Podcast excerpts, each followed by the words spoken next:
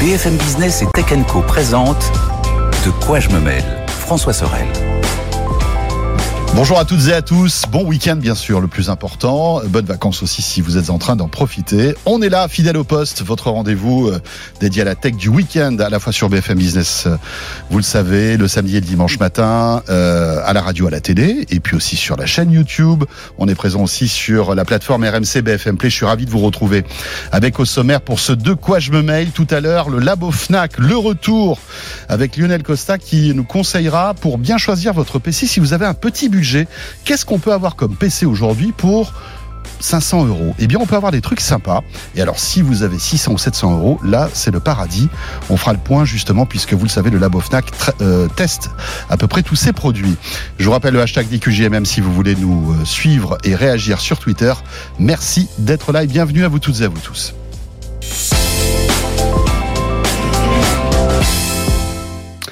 Le club de la presse IT pour commencer avec euh, cette semaine toujours bien sûr fidèle au poste Anthony Morel. Salut Anthony. Bonjour. Et on est ravi d'accueillir Raphaël Grabli cette semaine. Salut, Raphaël. Salut François, salut Anthony.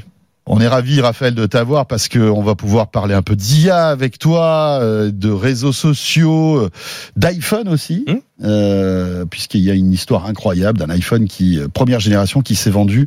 On vous le dit pas, mais commence à mettre de côté? C'est ça. Anthony et Raphaël, pour débuter, donc l'actu qui ressort un peu de cette semaine, c'est euh, un post de Mark Zuckerberg. Alors là, qui a surpris tout le monde. Moi, j'ai failli tomber de ma chaise quand j'ai lu ça sur Facebook. Euh, parce que je vais sur Facebook. Oui, vrai, encore oui, j'y vais de temps en temps. Parce que tu es très vieux. Par erreur ou tu fais, tu fais exprès? Non, mais en fait par Messenger. Ah oui. Ah ouais, parce que j'ai encore des potes et de la famille qui envoient des trucs sur Messenger. On, rigole, mais euh, beaucoup, beaucoup de gens vont beaucoup sur Facebook. Bien oui, bien sûr, bien sûr. Beaucoup de monde. Et je sais pas comment je suis tombé sur ce poste. Et euh, mais te justifie pas d'aller sur Facebook, c'est pas grave. J'ai été surpris. Voilà, parce que euh, Marc Zuckerberg m'a parlé à moi, hein, mmh. euh, j'ai l'impression, pour me dire que quelques-uns des services de métal allaient devenir payants. Alors je l'ai mal pris, hein, je vous le dis tout de suite. Tu m'étonnes. T'as cru que c'était une arnaque parce que c'est un peu la fake news traditionnelle. tu sais, attention, euh, Facebook va devenir payant, sauf si tu écris sur ce mur. Je, je, je me suis dit c'est à Marco Zuckerberg ou tu vois, enfin c'est pas le bon quoi. Mais oui, c'était le bon. C'était le vrai. Hein. On a vérifié, c'était le vrai. Et je pense qu'il est un peu trop sur Twitter, il écoute un peu trop Elon Musk. Mais bon, on va en parler. Qu'est-ce que vous en pensez de cette histoire On plaisante là-dessus, mais c'est quand même un tournant dans les réseaux sociaux. On est un peu tous tombés de notre chaise, hein, je pense, parce que c'est une sorte d'ironie de l'histoire, parce qu'effectivement, il y avait ces fausses chaînes qui circulaient euh, historiquement, et c'était même écrit sur la page d'accueil de Facebook, It's free and it always will be. C'était leur slogan, tu vois. Mais évidemment. Euh, c'est gratuit, ça le restera toujours, et là, patatras, bah non, c'est plus gratuit, enfin, c'est plus gratuit.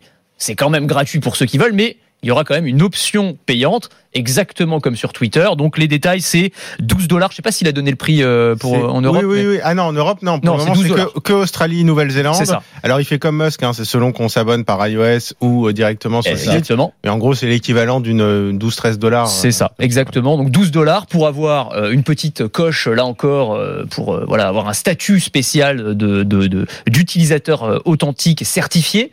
Et c'est ce que dit Mark Zuckerberg aussi. Et c'est là pour moi que, que, que repose toute la question et tout le problème euh, de ce, de ce mode payant, euh, c'est aussi pour avoir plus de visibilité sur les réseaux sociaux, c'est-à-dire pour être mis en avant par l'algorithme dans Facebook et sur Instagram. Donc on imagine pour les influenceurs par exemple, ça peut être extrêmement intéressant. Et de la même manière que chez Twitter, ça va poser évidemment la question de est-ce qu'on va entrer dans un web à deux vitesses, c'est-à-dire le web des, des pauvres, descendants, et puis le web de ceux qui ont les moyens ou qui veulent se payer un abonnement et qui vont être mis en avant, ce qui rompt quand même l'égalité de fait qui existait jusque-là. Je veux dire, quand on s'inscrivait, bah, c'était juste la qualité de tes posts, leur viralité éventuelle qui faisait que tu allais être mis en avant par la ça, ça, on ne sait, pas, sait pas trop finalement. On sait pas trop, mais enfin Parce que c'est des algorithmes hein, qui décidaient. Hein. Mais là, on sait quand même que ah si tu payes, tout, le monde partait sur une même base. Au voilà. Après, le critère de choix, on le connaît pas, mais au moins, on, était tous égaux. On sait pas devant... qui, touillait dans la marmite, quoi. c'est vrai, c'est vrai, Mais là, si tu veux, pour moi, c'est l'équivalent dans le jeu vidéo du pay to win, tu sais, qui est très très critiqué. Bah c'est le modèle freemium. C'est vraiment modèle freemium. C'est voilà, euh, j'ai un peu d'argent, donc je vais acheter le super bouclier, la super armure et la super épée, et je vais exploser tous mes adversaires euh, par rapport à celui qui aura pas payé. Là, c'est un petit peu pareil. Je trouve ça dommage euh, dans un domaine où normalement c'est voilà un domaine de la liberté d'expression et où chacun normalement devrait combattre à armes égales, si l'on peut dire. Ça te choque ça, le fait que en payant, euh, tu sois plus visible sur un réseau social? Alors, c'est ce que c'est ce qu'a promis aussi Elon Musk, plus ou moins. Oui, c'est la, même chose. la même chose. Twitter Blue, euh, t'as la, la, carte Platinium euh, et tu tu passes, wouh, tu fais pas la queue quoi. C'est ça. Bah, moi, venant d'Elon Musk ou de Mark Zuckerberg, il y a rien qui me choque. Parce que, non, mais c'est vrai, avec ces deux personnages, il faut s'attendre à tout, dans des styles très différents, mais il faut s'attendre à tout. Après, moi, je pense qu'ils sont partis d'un constat très simple. C'est, on est euh, Twitter, on est Facebook, on repose sur des annonceurs.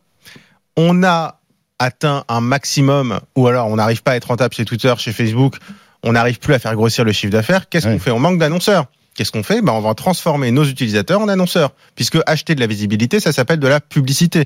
Donc, c'est-à-dire que tout simplement, on devient à la fois utilisateur et à la fois annonceur de Facebook. Donc ça, c'est intéressant. Après, il y a des tas de problèmes qui se posent. C'est quand on achète de la visibilité, eh ben, le problème, c'est qui on est. On a vu très très rapidement que sur Twitter notamment, et c'est ce qui risque de se passer sur Facebook, que parmi ceux qui achetaient des certifications et donc ceux qui achetaient de la visibilité sur Twitter, il y avait qui? Bah, Il y avait par exemple des talibans, il y avait euh, par exemple euh, des comptes de fausses informations euh, pro-russes. Et donc ça, évidemment, on offre de la publicité, de la publicité à tout le monde. Et il y a autre chose, moi, que je note, c'est que dans aucun de ces forfaits, on a une option pour enlever la pub. Alors c'est la moitié sur Twitter et encore c'est même pas encore actif. C'est-à-dire que même si on paye, on a la pub. Ça on n'y touche pas. Donc c'est-à-dire que pour Facebook et Twitter c'est du revenu additionnel. C'est pour ça que je disais avant on disait c'est si c'est gratuit c'est que vous êtes le produit. Et là j'ai envie de dire c'est payant mais en fait vous êtes quand même le produit aussi. C'est-à-dire que en aucun cas on vous met tout. Hein, c'est pour moi. Euh. Exactement. Alors après euh, ça peut rapporter gros parce que euh, Facebook c'est 3 milliards d'utilisateurs. Donc si c'est allez 10 dollars, t'en as 2% qui qui optent pour euh, pour ce forfait, euh, ça fait, j'ai calculé, euh, par an, ça fait à peu près 7 milliards de chiffre d'affaires. Sur un chiffre d'affaires de 110 milliards, si je dis pas, de bêtises. Ça finance exactement, ça, finance, le métavers. les lunettes qui sont pas prêtes. enfin, ça, on va dire que ça rembourse les conneries qui ont été faites autour du métavers, surtout. Ça renfloue un peu les caisses du métavers. Mais donc, c'est pas anodin. Et là, je parle de 2%. Peut-être que les objectifs sont peut-être de 5%. Mais enfin, ça peut être euh, important comme revenu. Est-ce que tu penses, est-ce que vous pensez que 2% des abonnés de Facebook sont prêts à donner 12 dollars Moi, j'y crois pas une seconde. C'est pas déconnant. Sur les modèles freemium de jeux vidéo, on table autour de, entre 3 et 5% en général. Après, voilà, faut voir, de, faut voir ce que oui, mais, propose en ouais, mais tu vois, un jeu c'est différent, c'est beaucoup plus impliquant. Je veux dire, tu, oui, non, mais c'est Il y a des jeux qui sont tellement addictifs que tu que tu es obligé de payer si tu veux progresser, etc., etc. Je pense que là, Facebook, tu peux t'en servir de manière totalement euh, habituelle en fait, mais sans il faut, payer. Il faut voir aussi pour qu'on paye. Euh, dans un jeu vidéo, tu payes pour avoir des fonctions, faire des choses dont vraiment tu vas profiter en, termes de loisirs.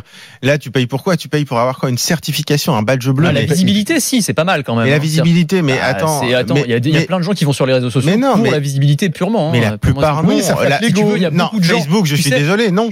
Non, mais Insta. Quand t'as ton oncle qui va sur Facebook ou ta tante qui va sur Facebook pour aller voir des publications philosophiques ou des mèmes ou des trucs comme ça, ils s'en foutent de la visibilité. les gens, ils consultent. Sur Instagram, il y a beaucoup de gens. J'y crois beaucoup plus sur Instagram. Non, non. Je pense que sur Insta, effectivement, tous les mecs qui ont 1500 euh, followers ou plus, tu vois, et qui se prennent déjà pour des micro-influenceurs, ils vont dire, allez, ça vaut le coup quand même 10 dollars. Si je suis plus mis en avant, si je peux avoir plus de likes, que ça peut ensuite entraîner un, entraîner un effet boule de neige qui va me donner plus de followers, il le voit aussi, je pense, comme un investissement. Là où je suis complètement d'accord avec toi, c'est qu'en faisant ça, clairement, Zuckerberg, il parle, à, il parle à ses actionnaires, il parle aux investisseurs qui ont été euh, assez déçus par les, enfin déçus. En tout cas, les derniers résultats de tous les GAFAM de toute façon n'étaient pas très bons. On voit qu'il y a un effet d'érosion sur le, nombre d'abonnés. On voit que euh, le modèle économique, effectivement, les annonceurs euh, sont de moins en moins là et les pubs se vendent de moins en moins cher. Donc il faut trouver d'autres relais. Je trouve que c'est un peu dommage de partir sur ce relais-là. Je trouve qu'il y a d'autres relais qui sont plus intéressants, auxquels est en train de réfléchir Twitter d'ailleurs. Quand Elon Musk nous dit par exemple, je vais donner la possibilité aux utilisateurs d'acheter de la monnaie Twitter qui permettra de récompenser les posts qu'on a bien aimés par exemple. Ça, moi j'aime bien. C'est le modèle de Reddit, tu sais, où en gros tu achètes, voilà, des, tu récompenses euh, les personnes qui te, exactement. Voilà, il, y a des, il y a des trades des fois que qui m'intéressent beaucoup, des, des publications, euh, que ce soit sur euh, Twitter, Facebook, Instagram, et je me dis plus qu'un like, j'aimerais bien leur donner un petit peu plus. Si je pouvais, tu vois, acheter des, des cacahuètes virtuelles et, leur, et les donner, bah ça, ça Moi, je miserais plus sur, oui, mais sur des publications ou s'abonner à des comptes ou à des versions payantes. C'est-à-dire oui, on a un média qui publie un résumé et si on va avoir un trade avec, par exemple, l'équivalent d'un article payant, parce que les articles payants, la principale euh, euh, barrière, c'est juste le paiement, parce que souvent c'est galère pour payer un dollar ou un euro un article. Bien sûr, il faut sortir ta carte bleue. Si on a déjà l'argent dessus, euh, si tu dis, je sais pas moi, t'as le Wall Street Journal qui mm. dit, il y a tout notre article dans ce trade-là avec des, vidéos, etc., et tu payes un dollar effectivement, ça oui, peut comme être un, comme un, un wallet, quoi, en quelque sorte. Exactement. Exactement. Par, par contre, moi, il y a quand même un truc qui me qui m'embête beaucoup plus et qui me choque beaucoup plus, c'est de faire payer des fonctions de sécurité. C'est-à-dire que dans les deux cas, sur Twitter, ils font payer la double authentification par SMS. Mm, mm. Et sur Facebook, on fait payer euh, l'accès à un service euh, client entre guillemets en cas d'usurpation d'identité, mais ce qui devrait être quand même la norme. On se fait et c'est vrai qu'autour de nous, enfin moi j'ai pas mal de gens qui ont perdu leur compte Facebook parce qu'ils se sont fait usurper l'identité. Parfois des comptes Facebook professionnels, enfin il y a des vraies pertes financières derrière, et ils me disent mais en fait chez Facebook tout le monde s'en fout, personne me répond. Et moi ce qui me choque, c'est euh, de faire payer des fonctions de sécurité. Je veux dire c'est comme si euh, un constructeur automobile, automobile faisait payer euh, les, les freins en option quoi. Enfin moi moi je trouve ça assez choquant et je trouve presque qu'à la limite ça pourrait être interdit de faire payer des fonctions de sécurité. Et après sur le Après, c'est la double authentification, hein, c'est ça. Hein, Oui, euh, oui, qui, c'est euh, oui, qui- c'est une fonction de c'est sécurité. une fonction de Bah, c'est une sécurité. fonction de Fonctionnelle, mais sécurité. fonction de Ouais, sécurité. non, Oui, non, non, enfin, c'est clair, c'est euh, c'est c'est clair. quand même important. Mm, mm, mm. Donc ça, à la limite, je trouve c'est un peu plus choquant. Après, sur la plus-value, oui, la visibilité sur excuse-moi, mais Instagram, d'après ce que j'ai compris, jouer, mais... Il, il disait que ça coûtait de l'argent en fait la double authentification et c'est pour ça qu'ils le font payer parce que Ouais, en fait ça envoie des SMS et c'est des euh, c'est en fait c'est des prestations Oui. qu'il Oui, qu'il- alors, qu'il finance mais euh, Il, bon. il dit pas seulement ça coûte de l'argent. Lui, il dit les opérateurs, en gros, magouillent pour créer des tonnes de faux SMS pour qu'on nous facture. Je crois que c'est 60 millions de dollars par an. Peut-être. Enfin, en attendant. Ouais, C'est euh, pas le problème de l'utilisateur, je veux dire. Non. Non, et puis surtout. euh, oui bien sûr c'est pas notre problème. et puis surtout, Twitter ce serait le seul, euh, mais, enfin, le seul service en ligne Oui. à avoir ce problème. Je veux Oui, dire, alors que tout la le monde double euh, authentification par SMS est Mm, mm. disponible partout et ça n'a jamais posé de problème. Pourquoi ce serait que chez Twitter? Donc j'y crois assez moyennement. Après, euh, bon, on joue quoi? On joue sur l'ego en fait. Un badge bleu, bah, c'est nouveau, c'est un accessoire de mode. Mm. C'est avant on voulait avoir le même sac que les stars, maintenant on veut leur, leur badge bleu. Donc franchement, avoir un on badge bleu, s'accrocher qui, sur qui, notre du coup, d'ailleurs, euh, oui, c'est ça. Ce qui du coup démonétise complètement d'ailleurs le badge bleu parce que sur, Oui, sur Twitter évidemment. par exemple le badge Si tout bleu le monde l'a. sais, si tout le monde l'a plus personne ne, l'a Ouais. finalement quoi tu vois ça veut ça veut plus rien dire avant c'était et puis tu de- vas dire bah tiens veut, ça veut lui dire tu es quelqu'un d'important sur le réseau parce que tu es reconnu par tes Mm. pairs parce que tu as beaucoup de followers parce que ça voulait pas dire que c'est pas gage de qualité de tes publications Non, non, non, nécessairement mais, mais, ça euh, voulait dire quand même quelque chose ouais. là maintenant c'est juste euh, n'importe quel pimpin qui peut qui, Et au qui- contraire, qui- qui quand va- on voit que c'est payé, ça, à la limite, ça fait bon. C'est un peu le entre Ouais. guillemets kéké qui a, qui a payé, même si même s'il y a d'autres fonctions par ailleurs qui, qui sont liées au badge bleu qui peuvent être intéressantes. Je vous propose d'enchaîner sur un autre sujet lié aux réseaux sociaux, c'est TikTok. Alors TikTok est toujours gratuit, Mm. euh, mais est-ce que c'est pas la, on va dire la destinée de TikTok qui est menacée carrément? Parce que c'est vrai que on voit que ça, se- l'étau se resserre, hein, à la fois aux États-Unis et plus récemment, euh, Raphaël, en Europe. Bah, on sait qu'ils sont sous pression déjà aux États-Unis. hein. Il y a des euh, démocrates et des républicains qui veulent bannir TikTok. hein. Alors pour plusieurs raisons, il y a euh, l'utilisation des données personnelles, leur envoi et leur accès par la Chine. On rappelle quand même que TikTok euh, dépend quand même, comme toutes les boîtes tech, des- du bon vouloir aussi du, gou- du gouvernement chinois. Bien sûr. Euh, Il y a aussi évidemment le problème de l'algorithme de recommandation. C'est comment euh, est-ce qu'on contrôle une entreprise chinoise qui dépend du gouvernement chinois et qui va faire en sorte, qui va décider in fine de ce que voit euh, 80% de notre jeunesse.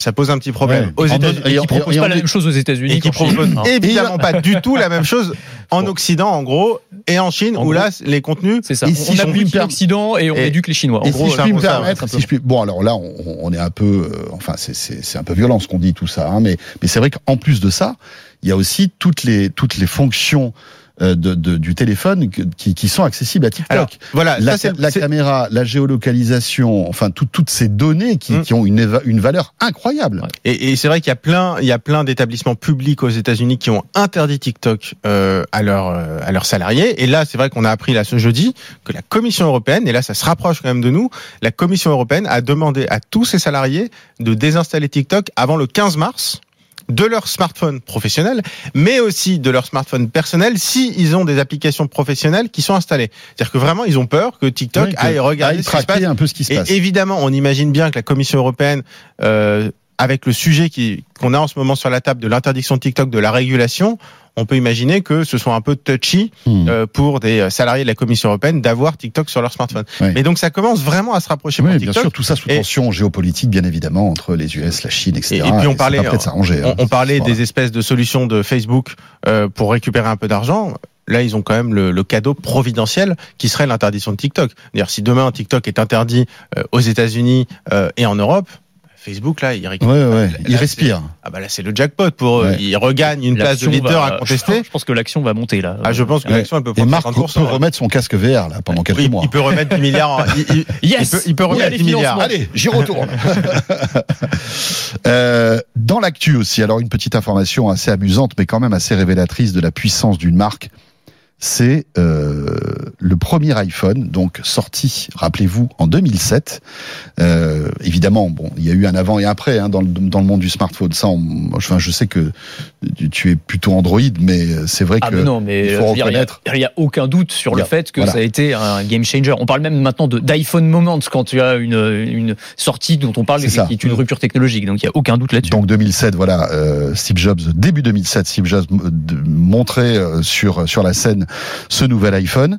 Euh, et croyez-moi, si vous avez un iPhone qui est parfaitement conservé dans son emballage d'origine avec le le petit plastique autour, Ouais. ben vous avez une petite fortune à la maison. Ce qui est assez rare hein, quand même, parce qu'effectivement, on a eu tendance à l'ouvrir quand on l'a eu l'iPhone ouais. à l'époque. Ouais. Mais effectivement, là, il y a. Alors, c'est un record, hein, un iPhone première génération sous blister, état de conservation absolument parfait, les coins pas du tout écornés, euh, qui s'est vendu aux enchères pour 63 000 dollars, donc autour de 60 000 euros. C'est une, une esthéticienne américaine qui avait gardé ça dans son placard. En fait, à l'époque, c'est des amis qui lui avaient offert l'iPhone. Donc sympa déjà les copains à l'époque. Ouais, Bon, c'était cool parce hein, que ça coûtait quand même pas Ça mal coûtait d'argent. quand même un peu cher. C'est c'est 600 dollars là pour ce modèle-là, parce que c'était, il y avait le 500 dollars, c'était le 4 gigas et 600 dollars pour le 8 gigas, si je me souviens Mais bien. 600 dollars il y a 15 ans quoi. Oui, Enfin, oui, non, 16 mais ans. c'est ça, Oui. c'est ça. Et, et elle avait déjà un téléphone. Elle se dit bon, euh, pff, non, euh, Ouais, je n'ai pas l'utilité. Je le mets au placard. Je l'utiliserai plus tard. C'est de, c'est un iPhone, ça, ça se démodera pas de toute façon, pensait-elle.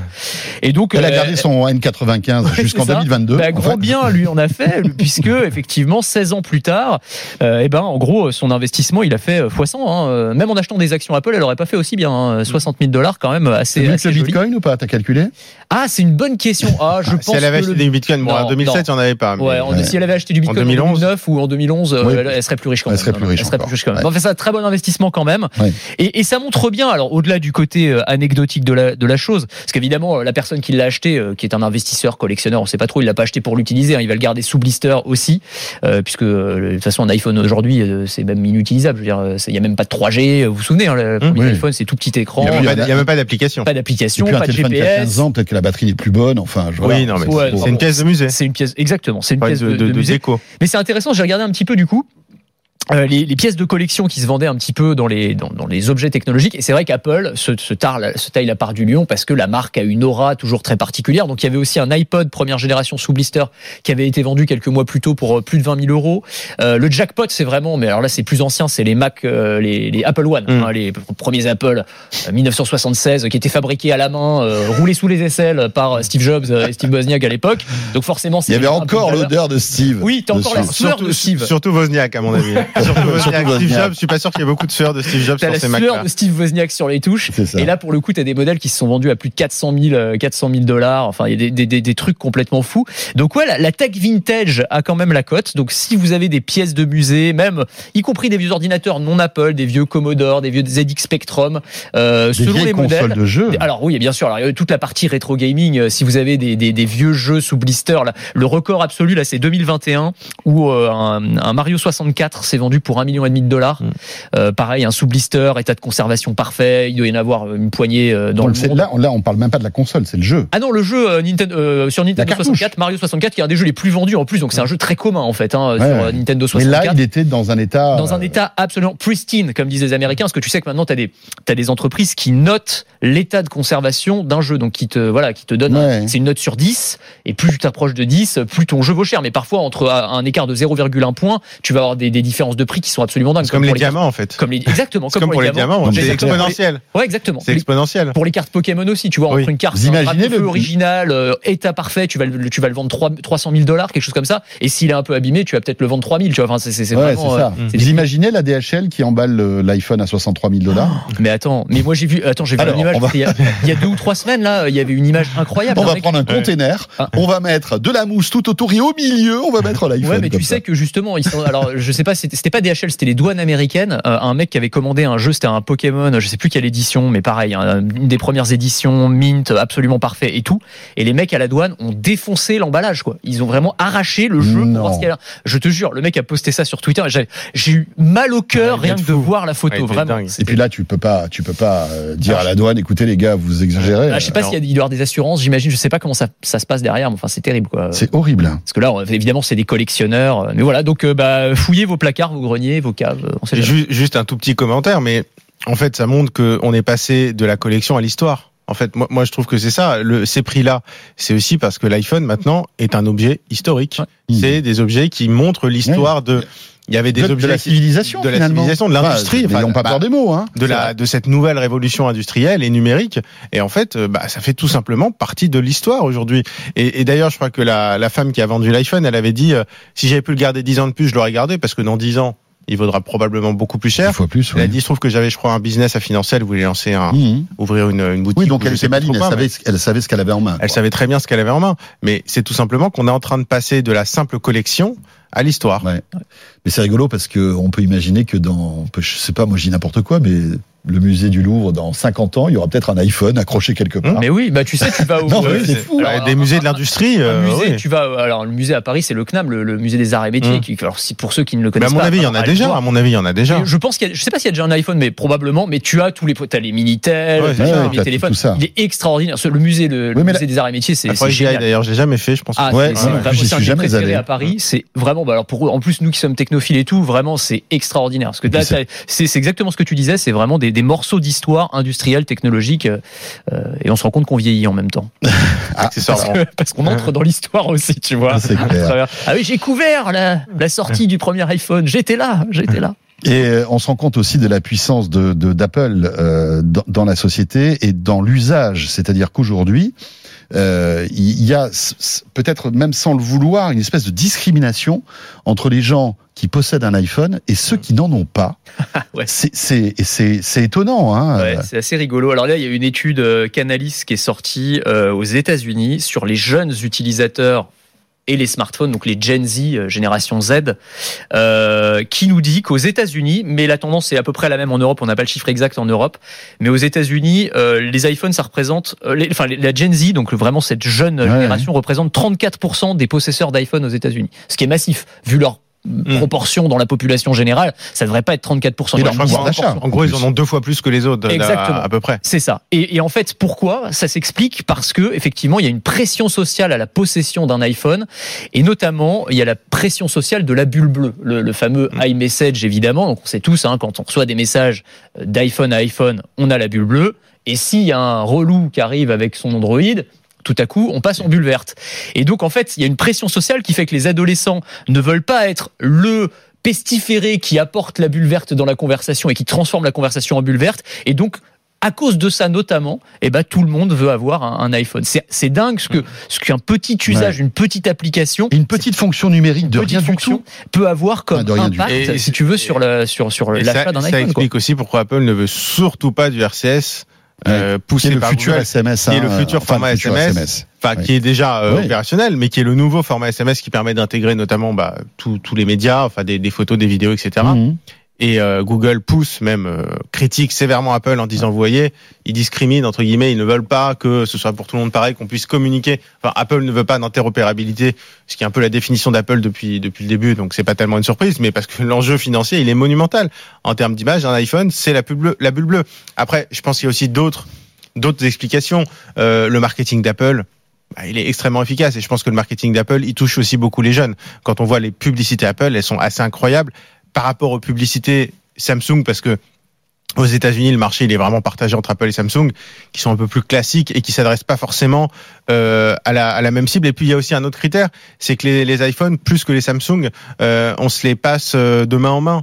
Euh, on file l'iPhone de la mère, du père, de l'oncle, euh, au fils, à la fille. parce Ouais, l'ancienne des- génération Et oui, va parce que mine de euh, rien, en fait, enfants, c'est des ados. smartphones qui sont assez durables. Ouais, Je dirais probablement deux fois plus durables que des un Samsung. Je pense qu'un Oui, un oui, oui, iPhone il ça, peut durer maintenant six ans. Euh, et il fonctionne encore plutôt bien après 6 ans. Et donc je pense que Apple bénéficie du phénomène de Mhm. durabilité. C'est-à-dire qu'aujourd'hui, quand on est sur un site de vente d'appareils reconditionnés, c'est majoritairement de l'iPhone. Tout à fait. Et donc finalement, c'est idéal pour le transmettre aux plus jeunes. Donc à mon avis, ça explique ça aussi. Et c'est une manne financière incroyable. Enfin là, le chiffre qu'on vient de donner, là, les 34%, il est dingue pour Apple parce que évidemment, ces jeunes générations derrière, une fois que tu es dans l'écosystème Apple, ouais, c'est ça, c'est l'avenir. Et quand tu es dans l'écosystème Apple, tu vas continuer à acheter du Apple, peut-être pas toute ta vie, mais en tout cas, il y a beaucoup de gens qui Ouais. continueront dans cet écosystème. Il y a un autre chiffre qui a été donné par Canalis pour chaque à ch- à chaque fois que Apple vend 100 iPhone, ils vendent aussi 26 iPad, 17 Apple Watch et 35 paires d'AirPods. Donc si tu veux, voilà, tu as cet écosystème, le, le jeune, il achète l'iPhone et puis derrière, il va acheter Et encore là, tu parles pas des services. sans parler des services. Ah oui, tu parles pas raison. du cloud, tu parles pas d'Apple Music, tu parles pas de, de enfin de, de, de, De tout ce qui va avec. tout ce qui te, j'allais dire te menote. Non, mais mais mais c'est vrai que c'est, enfin voilà, c'est quasi Et puis indispensable. là, c'est du revenu euh, régulier, récurrent. Là, c'est du revenu Par récurrent. hein. C'est incroyable. Ah oui. Après, il y a WhatsApp qui met tout le monde d'accord. Hein. C'est vrai que c'est un peu le l'arbitre de tout Oui. ça. C'est que C'est un peu la porte de sortie pour tout le monde quand on a un pas d'iPhone. Alors c'est vrai que ce qu'on dit c'est horrible hein, quelque part d'être sti- stigmatisé parce qu'on a un Android. C'est quand même quand euh, Mm, mm, mm. bah, c'est comme dans les cours de récré ou au lycée quand euh, quelqu'un est stigmatisé parce qu'il a pas la bonne paire de chaussures. Ouais, c'est ça, exactement la chose. Mais WhatsApp mauvais met tout le monde. Mais d'accord, WhatsApp, en fait, t'as mais- raison. mais c'est le monde au même euh, niveau. WhatsApp met tout le monde au même niveau. En plus, je t'envoie un message WhatsApp sur ton Android, tu sais pas que tu as un iPhone. Absolument. Exactement. Mais c'est vrai que le truc, parce qu'en plus, c'est- pas comme si le, le RCS c'était plus mauvais intrinsèquement que iMessage. C'est une bonne technologie, il y a pas de souci, tu vois. Apple, euh, ça Mais- coûterait des milliards à Apple de, de Ouais. se convertir entre guillemets au RCS. Sauf bien sûr. si un jour on oblige Apple à Ah passer bah, au RCS. ça c'est toujours la même, c'est toujours la même euh, Toujours, question. même, toujours le même truc. Tant hein, qu'il et n'y a ça- pas le Et ça régulateur. pourrait arriver. Hein. Ça pourrait arriver. Vu le, le, le nombre d'enquêtes anti, Mm. euh, antitrust qui touchent Apple, pas que Apple, hein, Google Mm. aussi, mais notamment Apple, c'est une possibilité pour le moment. J'ai l'impression qu'on n'entend pas trop parler. Mais je pense qu'il y a d'autres chantiers je, je pense plus a d'autres importants. chantiers, mais ça m'étonnerait pas que Google fasse un peu de lobbying là-dessus, oui. Sans doute. effectivement. Sans doute.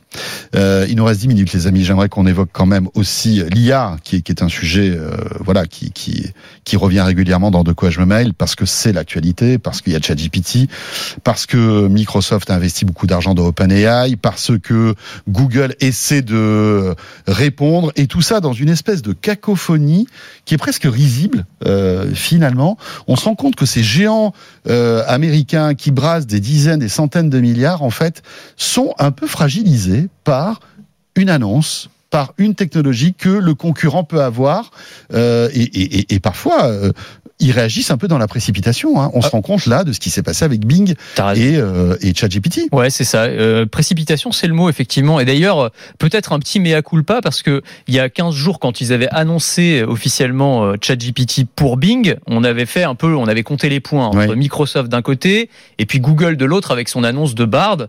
Et on avait dit bon bah Microsoft a plutôt remporté cette bataille-là parce qu'effectivement leur présentation avait été plus convaincante et ils avaient un produit là voilà qu'on allait pouvoir utiliser tout de suite ou en tout cas que des bêta testeurs Oui. allaient pouvoir tester Oui. alors que Google était beaucoup plus sur la défensive beaucoup plus sur la réserve et force est de constater que peut-être que Google dans sa prudence avait raison parce que là Microsoft ce qu'il nous montre depuis 15 jours waouh c'est quand même euh, un outil technologique euh, qui part complètement en sucette quoi on en a un peu parlé la semaine dernière de ce, de ce Oui, oui. qui pétait les plombs qui Qui a commençait à devenir des utilisateurs. c'est ça, mais alors qu'il devenait agressif. Mais là, effectivement, enfin, c'est devenu là. Enfin, tous les jours, t'envoies sur Twitter. Là, j'en ai, j'en ai impri- imprimé un. J'imprime encore comme un, comme un vieux. Juste avant de venir, mais c'était juste pour pouvoir l'avoir euh, à l'antenne parce que ça me fait marrer. Et encore, c'est pas comme Nicolas Lelouch qui a son petit calepin où il prend ses notes. Ah hein. oui, non, mais moi aussi. Mais je suis à l'ancienne. Moi, je suis très old school.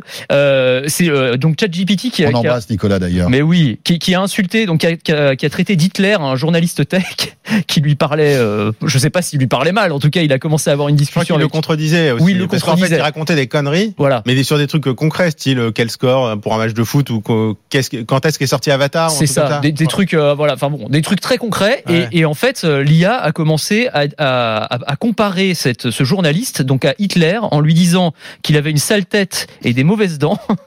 ça me fait marrer. C'est quand même Mais il avait incroyable. accès à la webcam ou même pas quand même? Mais je crois pas en plus, c'est ça le truc, c'est que c'est vraiment complètement gratuit. Tu Il veux. est, il est allé farfouiller dans ses ça. données dentaires. Ouais, Et c'est non ça. mais c'est hallucinant et tu en as un autre euh, qui s'est fait menacer carrément mais quand je dis menacer c'est que l'IA lui a dit tu sais, tu sais pas de ce dont je suis capable euh, je peux détruire ta réputation en ligne enfin c'est l'IA qui parle vrai. comme ça au, Incroyable. au- au mec qui, euh, qui a l'outrecuidance de le flipper. contredire tu vois ouais c'est un peu flippant alors Ouais. encore une fois hein, on rappelle ça veut pas dire que l'IA est en train de devenir consciente c'est Non, Non, juste non, non, non, c'est- s'inspire de C'est modèles. ce qu'on appelle les hallucinations de, de ChatGPT. Exactement, c'est ça, euh, c'est ça. Donc à partir de modèles, parce que voilà, les gens euh, sont un peu aussi euh, Ouais. violents sur Internet, etc. Donc elle s'inspire de ce que disent les gens, et donc elle leur répond un peu de la, de la même manière. Mais waouh, c'est c'est- ça devient. Tu te demandes comment Microsoft n'a pas trouvé le verrou. Donc là, ils ont annoncé qu'ils allaient limiter le nombre de requêtes qu'on peut faire par jour et par boucle de conversation, parce qu'apparemment Mhm. c'est à partir d'un certain nombre de discussions que l'IA commence à péter un peu les plombs.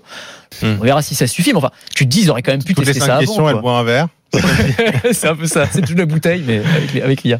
Bon voilà, euh, l'IA qui a été, euh, qui, qui est, c'est c'est rigolo parce que quand on, on- on regarde un petit peu dans, dans le rétroviseur, on se rend compte que le fail de 2022 c'était le métavers. Est-ce que le fail de 2023 ce serait pas l'IA Alors oui, Finalement. simplement, moi je me demande si c'est C'est le un peu tôt, hein, ce que je dis. Ouais, voilà, c'est un peu le buzzword de, de 2023, euh, l'IA, et je me demande si ça va pas euh, être écarté assez rapidement finalement. Euh, mais en fait, on se rend compte aussi que euh, Même si je c'était trouve un que peu c'est près- beaucoup plus prometteur que le métavers. Ah oui, non, Oui, non, mais c'est- ça c'est clair. Non, non, mais c'est clair. Mais vraiment, je parle de l'IA conversationnelle façon de chatbot. En fait, on se rend compte que on retombe dans les mêmes travers que ce qu'on avait vu quand Microsoft avait déjà lancé une IA qui avait été euh, très rapidement aussi, qui avait tenu des propos d'ailleurs euh, nazis, euh, que l'IA de Facebook qui avait pété les plombs il n'y a pas si longtemps que ça. Et en fait, on se rend compte finalement qu'il n'y a pas eu encore ce gap euh, qui fait que l'IA est enfin fiable. Et à mon avis, Google qui s'est dit merde, euh, il y a Microsoft qui lance une IA, on va faire une conférence IA, euh, on va sortir tout ce qu'on a en IA du placard pour essayer de promettre quelque chose et de l'intégrer au moteur de recherche. À mon avis, c'est en train de dire oulala, là là, on va attendre un peu, on va le laisser tester euh, pendant un petit moment et peut-être qu'on l'oubliera aussi parce que je suis pas sûr qu'en l'état actuel des choses, euh, ce soit suffisamment sécurisé pour Google parce que mettre de l'IA sur Bing, bon, Oui. c'est- Il n'y a pas personne grand monde qui y va. Personne n'utilise Bon, un Bing. petit peu plus peut-être. Ah bah Moi- là, ça va attirer du monde Oui, probablement. mais c'est des gens qui l'ont testé. Mais J'ai téléchargé l'appli Bing Mais sur c'est mon ça. téléphone. Oui, mais est-ce que tu l'utilises Mais, mais j'aurais jamais oui, pu mais tu imaginer l'utilises ça. Mais- mais Tu- t'as tu vu cherches sur Google. T'as vu Oui, sont- mais Ah en fait, oui. j'ai téléchargé pour voir un peu comment ça Bah se voilà. Bing AI, Et- mais ça marche même pas parce Oui, mais- que je suis sur une liste d'attente. Et t'as vu qu'ils oui, sont hyper malins parce qu'ils ont dit si tu veux être prioritaire, il faut que tu utilises Edge, il faut que tu télécharges l'appli Bing. Donc euh, ils Oui, ont oui, oui. ils ont mis un peu leur Microsoft, ils écosystème. Maximum, ils Microsoft, essaient au évidemment. maximum de, de, de- Mais c'est comme le fait de dire euh, ChatGPT était le premier service à atteindre 100 millions d'utilisateurs en, quel- 5 jours, je crois. Il a fallu En un deux an. mois, je crois. En deux mois. Enfin, bah, en tout cas, c'était beaucoup beaucoup plus rapide que tous les réseaux sociaux. D'accord, mais enfin, euh, il faut que l'usage soit répété. Euh, évidemment, si quelqu'un a essayé une fois pour rigoler, mais qu'il y touche plus, ça sert à rien. Non, Et donc, il clair. faut vraiment voir ce que ça va, ce que ça va faire dans le dans le temps. Moi, je, enfin, je, je suis pas tout à fait d'accord quand même sur le, le fait qu'on va peut-être écarter. Moi, je, je pense. Alors, sur le métavers, on pourra en rediscuter. Moi, je, je pense que là, je, moi, je pense qu'il y a une pause salutaire sur le métavers, mais que ça reviendra. Je pense pas que c'est Oui. un, un fail complet, mais on pourra en rediscuter parce que c'est un autre sujet de conversation. Et m- moi, pour le coup, l'IA, là, je pense que ça, c'est des, des erreurs de jeunesse. Je pense que ça va se corriger assez rapidement. Et pour le coup, je, je pense pas qu'on reviendra en arrière. Là, moi, je, je suis. Là, on parlait d'iPhone moment. Moi, pour moi, c'est un iPhone moment. Non, Même ce que s'il je veux a- dire par là, c'est même qu'on s'il y va a des- peut-être ralentir sur la précipitation. Oui, oui, non, mais que c'est clair. Il y a eu une précipitation. Il n'y a pas Voilà. de doute là-dessus. Euh, mais, On mais par sait contre, que ça va arriver, mais peut-être que ça, pr- ça prendra un petit peu plus de temps que prévu pour qu'on puisse utiliser ce- cet outil. Mais après, oui, mais si tu veux, là, au-delà du, il y, a- il y a tellement d'usages professionnels, là, même en termes de, de productivité dans plein, plein de métiers, que pour moi, là, il y a, y a un truc qui va, Non, qui va, évidemment. qui va tout bouleverser. C'est, sûr. Est-ce que ça va bouleverser aussi les auteurs? Bah tiens, c'est un bon exemple ça. Mais oui, bah pour le coup, euh, ça, ça va, ça, ça chamboule le monde de l'édition là, parce que vous avez vu le, le truc chez Amazon là. Apparemment, il y a, y a des centaines de bouquins qui sont écrits par euh, par ChatGPT. Euh, ou en gros, même il y, a, il y a plein de tutos sur YouTube. Mais je vais faire l'expérience. On, va- on va le tester, puis je, je vous en apporterai un bouquin comme ça. Où en gros, bah tu demandes à ChatGPT de t'écrire une histoire, tu lui donnes deux trois éléments de scénario, un personnage. Elle t'écrit l'histoire, tu peux même la chapitrer, lui demander le nombre de pages, etc. Tu auto-édites le bouquin sur Amazon, sur la plateforme Kindle, qui te propose même d'ailleurs de l'imprimer pour toi, hein, parce que ça va jusque-là maintenant, et tu te retrouves avec un bouquin clé en main. Et donc il y a plein de gens qui ont monté un petit business comme ça. Et Après, qui, on est euh, quand même pas loin de l'arnaque, même si techniquement, non mais on n'est pas loin de l'arnaque. Je veux dire, on, on achète quelque chose qui est gratuit. Enfin, je veux dire, sinon tu vas sur ChatGPT. Donc, euh, c'est, on est, on est quand même pas loin de l'arnaque. C'est-à-dire que c'est des faux bouquins. C'est-à-dire qu'il y a une histoire, mais enfin, il n'y a pas de vrai auteur.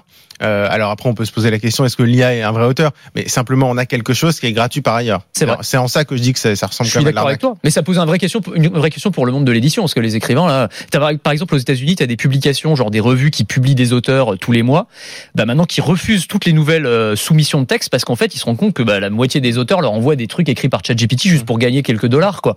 Euh, et comme c'est difficile à déceler pour l'instant, alors on aura des outils. OpenAI a sorti un outil d'ailleurs pour détecter si un texte avait été.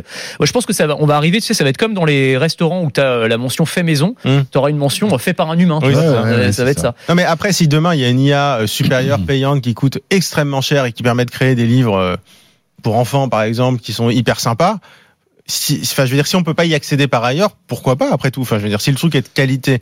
Là, moi, ce qui me dépasse, c'est simplement, on sait très bien qu'il joue sur la confusion. Il joue sur le fait qu'il y ait des gens qui achètent sans regarder et ils, ils tentent de se faire 300, 400 euros. euh, Voilà, c'est un, c'est un, un one shot. Ouais, mais là, mais pour moi, là où là où on atteint une question qui est plus qui est compliquée, je suis complètement d'accord avec toi sur le fait que ce soit une arnaque complète. Mais c'est à partir de quel moment on peut dire que Ouais. euh, c'est la machine ou c'est l'homme? Parce qu'en fait, tu peux faire ça effectivement, juste demander à ChatGPT, il te fait une histoire clé en main, bam bam. Mais en fait, si t'es un peu intelligent, parce que les histoires que fait ChatGPT comme ça, elles sont en général un peu fades, un peu ternes. Oui, après, tu peux l'améliorer. Et ouais, c'est Eh ça. oui, non, mais bien c'est que tu peux t'en servir comme base, euh, voilà, pour te Ouais. trouver des idées. Comme, euh, D'inspiration. et puis ensuite, euh, bah, tu retravailles, tu peaufines le texte. S'il y a du travail derrière, Mm. c'est- comme Midjourney, c'est comme Dali, c'est comme les, les IA qui, qui créent des images. Euh, Il y a des choses absolument magnifiques, mais il faut travailler l'IA. Mhm. Et, et c'est vrai que ce qu'on appelle les prompts, les demandes, effectivement, là je suis d'accord avec toi, sur des images, il faut parfois travailler des, des- de longues heures pour avoir une très belle image. Ouais. Sur les bouquins, c'est vrai, si derrière il y a un travail qui est fait avec l'IA, euh, pourquoi pas? Je suis d'accord avec toi sur ce point-là. Mais Bon. le problème, c'est qu'on peut pas tellement le savoir. Bah, c'est ça. C'est Et- et qu'entre le bouquin, euh, qui a été écrit avec euh, trois questions en 10 minutes et Ouais. le bouquin qui a été travaillé pendant des heures et des heures. Et le mec qui aura ajouté 3 virgules et qui dit non, non, mais j'ai travaillé avec l'IA. hein. Oui, bah, c'est comme le fait maison où il suffit d'ajouter un peu de ciboulette dessus et c'est fait maison. ouais. C'est ça. Ou alors parce que tu, Ouais. tu le réchauffes euh, dans ton four. Exactement. Et puis bon, je vous conseille si vous faites euh, faire un livre par ChatGPT, relisez-le avant de l'imprimer parce qu'il y a parfois des conneries. Mais ce- ceci dit, dans les livres humains aussi. hein. Oui, c'est vrai, c'est vrai.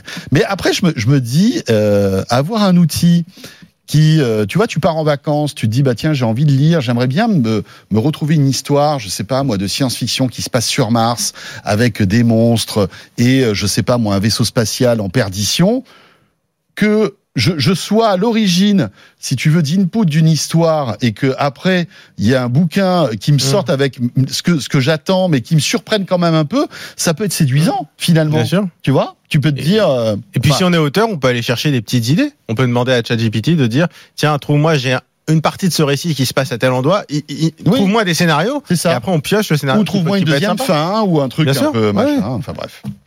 Bon ben voilà. C'était notre club de la presse IT qui euh, voilà se termine toujours bien. Merci à tous les deux. Merci, Merci, Raphaël passé Merci. par le plateau de De quoi je me mail et merci à Anthony Morel. Euh, vous restez avec nous. On attaque notre deuxième partie dans un instant. C'est Lionel Costa, le responsable du développement du Labo Fnac qui sera là. Vous voulez acheter un PC, vous n'avez pas trop d'argent. Je vous conseille de rester avec nous. On va vous donner quelques conseils. À tout de suite.